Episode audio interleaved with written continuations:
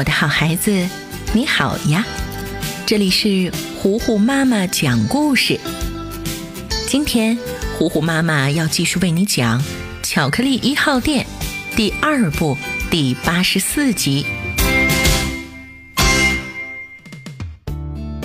蒙多追着小呆和小白到处跑，他一心想让这两个小家伙帮他去偷巧克力。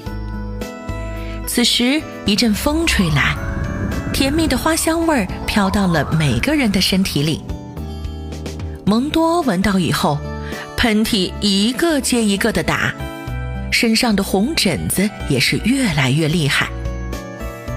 这下大家全都知道了，蒙多花粉过敏。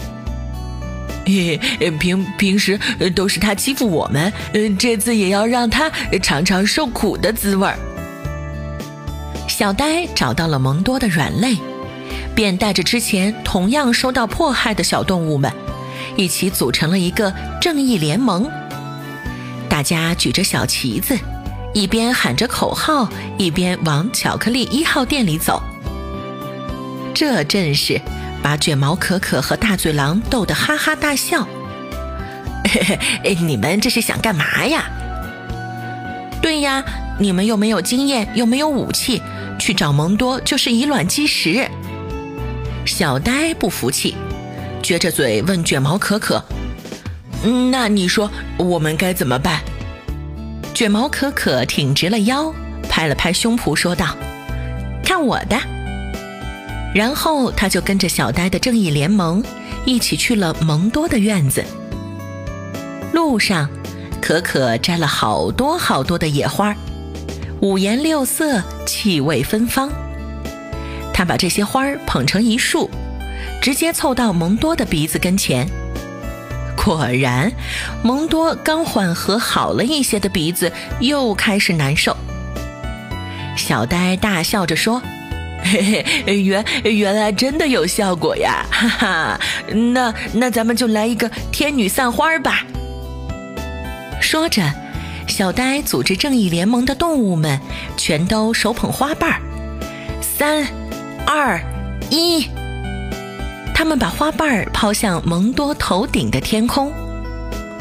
顿时，蒙多的四周下起了花雨，密密麻麻的，全都是花瓣儿。哼，这就是你欺负俺们小动物的下场！蒙多被羞辱的恼羞成怒。他气愤地把院子的大门紧锁，然后给了胖仔一个手势，示意开始行动。胖仔此时站在高高的房顶上，高举着高压水枪，朝着底下的空气一阵猛喷。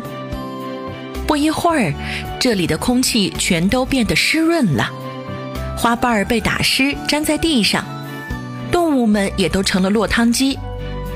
而蒙多呢？没有了花粉的侵袭，立刻又恢复了战斗力。哼，不就是花粉过敏吗？根本不算什么，谁也别想阻止我成为森林恶霸。你们这些人，总有一天要受我统领。说完，蒙多大摇大摆地走出院子，又去找弱小的小动物了。卷毛可可当然要阻止他。但是，仅凭一个人的力量真的很难对付。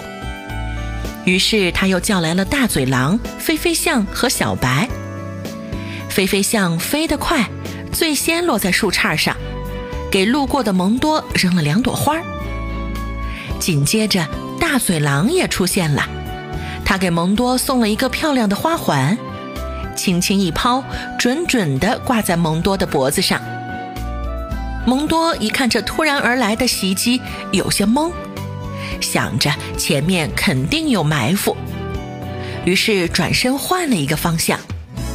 可是他又遇到了小呆和小白，他们俩穿着鲜花做成的裙子在翩翩起舞。该死，又是这些花儿！蒙多赶紧呼唤胖仔的高压水枪，可谁知胖仔已经被可可控制住了。现在动也动不了。蒙多现在孤身一人，并且花粉过敏症又开始发作，他只好先钻到小角落里躲起来。但是很快，他就又被聪明的卷毛可可发现了。弱小的动物们拿着花朵围过来，把蒙多又淹没在了花雨中。蒙多呀，这次可有的受了。